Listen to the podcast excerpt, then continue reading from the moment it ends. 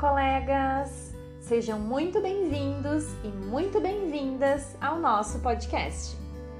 Nesse primeiro episódio, iremos falar um pouco sobre o conteúdo do seminário 3, que trata sobre o tema contrato, papel do facilitador e os pressupostos básicos dos grupos.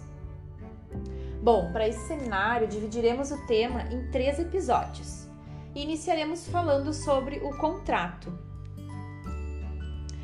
Berne definiu o contrato terapêutico como um compromisso explicitado bilateral a um curso de ação bem definido. Esse conceito pressupõe um acordo entre as partes, com o estabelecimento de metas e compromisso de interdependência. Refere-se a uma intervenção contratada para promover alguma mudança. O contrato tem como função definir as condições da intervenção, limites e interface do relacionamento entre as partes envolvidas, a sua interdependência e responsabilidades, visando as metas e o resultado pretendido. Dentro de contratos, a literatura apresenta os contratos tripartidos, que Wallens e Brown salientam que são quando envolve uma terceira pessoa ou um grupo e que os papéis e as expectativas desses deverão ser claramente definidos como parte do processo de contratação. As partes envolvidas em um contrato tripartido são a organização, que é o contratante, né, podendo ser um representante representado pelo gestor da equipe ou ainda um profissional da área de gestão de pessoas o coordenador, que é o profissional ou a equipe de profissionais que vai facilitar o processo e que utiliza recursos técnicos de conhecimento para coordenar um grupo, e o participante, que são as pessoas da organização que participarão desta ação. Nesse contrato, o coordenador alinha as expectativas e contrata corresponsabilidades com a organização de um lado e com os participantes do outro para evitar comprometer-se com uma das partes com algo que não pode ser cumprido, por depender da outra parte ou de contratos explícitos ou implícitos já existentes entre elas. Pode ser constatado o não alinhamento entre as partes, quando trazem diferentes expectativas ou objetivos para a intervenção, ou ainda informações e percepções com diferentes relevantes a respeito dos participantes, ou entendimentos contraditórios em relação a aspectos da cultura da organização. E é importante alinhar os entendimentos e as expectativas. Bernie salienta a relevância de se facilitar a compreensão dos indivíduos envolvidos, pois um mesmo termo pode ter significados diferentes em locais distintos. Exemplo disso são é as, as nossas gírias culturais então é muito importante estarmos com o alinhamento correto do que está sendo contratado. Bom, de acordo com as ideias de Berne, devem ser observados sistematicamente três aspectos do contrato. São eles o administrativo, o profissional e o psicológico. No aspecto administrativo, busca-se compreender o contexto e objetivos da intervenção propriamente dita. A linguagem deve ser clara o suficiente para amparar o compromisso firme com relação a todas as questões de infraestrutura, que trata lá da parte física, material, financeira, tecnologia, de tempo, etc, né?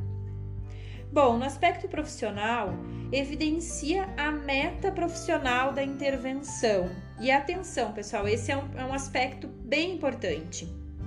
Ele vai evidenciar a meta, a modalidade da intervenção, a metodologia a ser utilizada e os procedimentos técnicos, bem como as responsabilidades das pontas para o alcance dos resultados e as competências necessárias.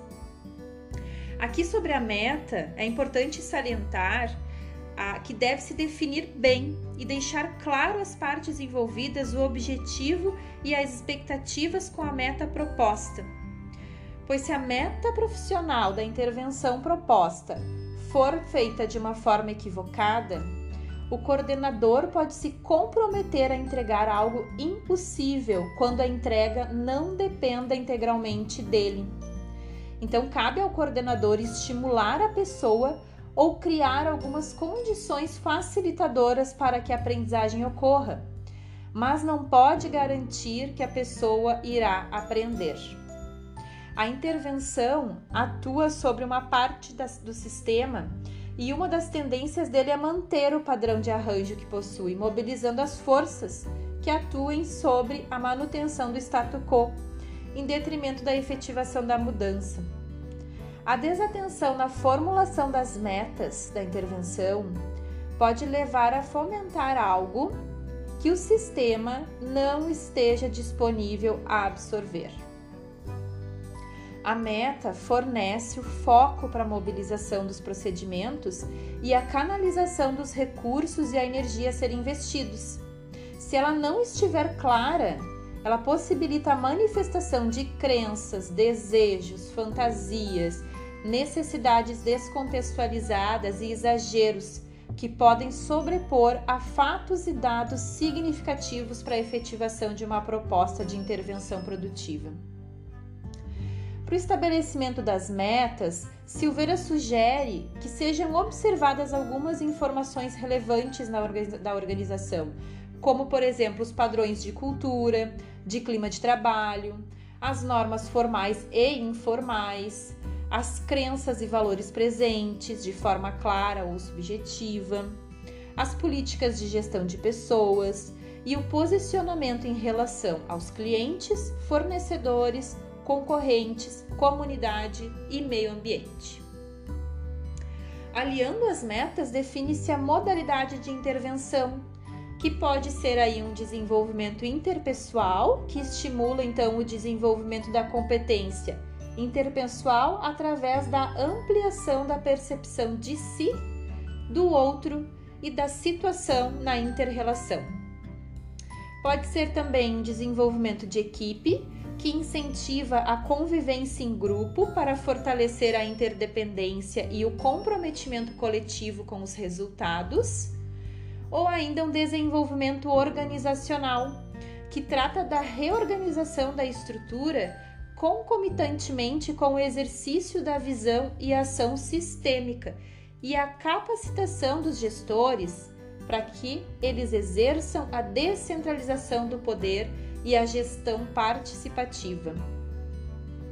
E aí, finalizando aí no aspecto psicológico, Bernie menciona que se trata de elementos subjetivos na relação entre as partes, suas movimentações internas e não conscientes, que podem levar a acordos implícitos, influenciando o curso e o resultado da intervenção.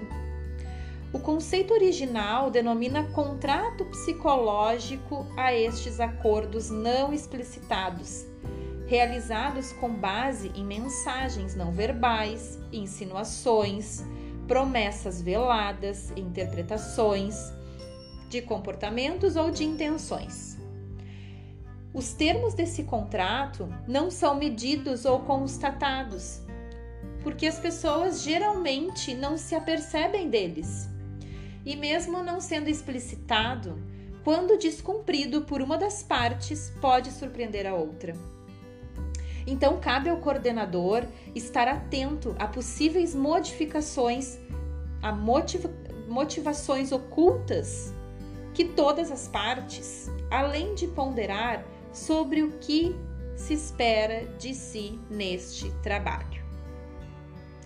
Bom, finalizando, os contratos devem preferencialmente ser escritos. E caso o coordenador considere que não possui informações suficientes para que permita essa elaboração adequada, deve então propor um contrato parcial, podendo ser finalizado aí logo na sequência quando tiver informações relevantes que possam concluir a elaboração desse contrato. Então, pessoal, se fôssemos resumir esse tema de contrato, eu diria que é aquela combinação que devemos fazer sempre antes de iniciarmos um trabalho e que preferencialmente deve ser por escrito e com metas muito claras, para evitarmos os desentendimentos e as frustrações. Claro, né, gente? Isso é uma definição bem simplória sobre o tema. Encerramos por aqui o resumo da literatura referente à parte de contrato, mas não deixe de escutar os outros dois episódios que tratarão sobre o papel do facilitador e o pressuposto básico dos grupos. É isso aí, pessoal. Até a próxima!